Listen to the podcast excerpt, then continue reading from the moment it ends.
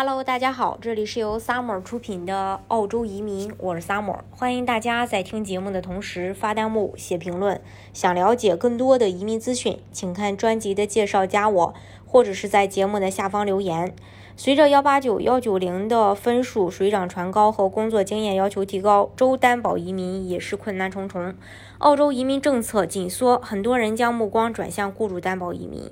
雇主担保移民，他不需要打分，只需要申请人符合基本条件，从事的职业在澳洲提名职业清单表上有一个符合条件的雇主担保公司，就可申请雇主担保签证，并且配偶和子女也能一同来澳洲，享受澳洲优越的自然环境和教育、医疗等各种福利。在疫情的影响下，澳洲的经济下滑严重，人口流出相当严重啊，导致境内很多企业出现用工荒。而澳洲政府对待目前技术移民的态度也是偏向于有工作经验的人，所以呢，雇主担保的前景就是一个字稳。目前移民局的内部优先等级为商业投资创新签证 （GTI），呃，然后再就是雇主担保，这就意味着雇主担保目前的优势优先级很靠前。这种优先级在实际签证审理过程当中会得到体现的。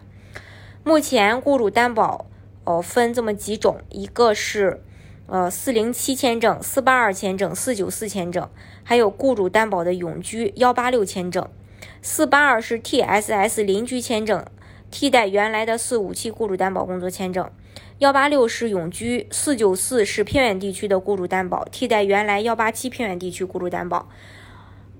雇主担保是优先审理签证类别，技术人才缺口。澳洲现在劳动力市场也非常缺人啊，雇主担保申请人可以在短时间内迅速去填补市场缺口。近期不断出现的四八二签证快速下签和广泛下签都印证了这一点。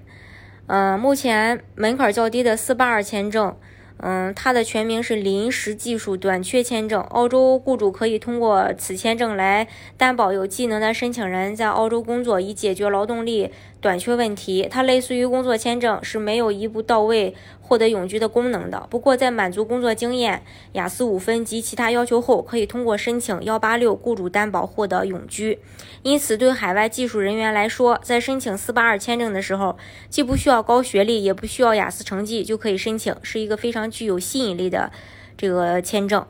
嗯，然后，嗯，从二零一八年三月呃出台以来，一直到目前，四八二的相关政策没有进行过大的调整，所以说还是非常呃这个稳定的啊。大家如果想具体了解的话，也欢迎大家呃看专辑的介绍，加我或者是在节目的下方留言，或者是私信我。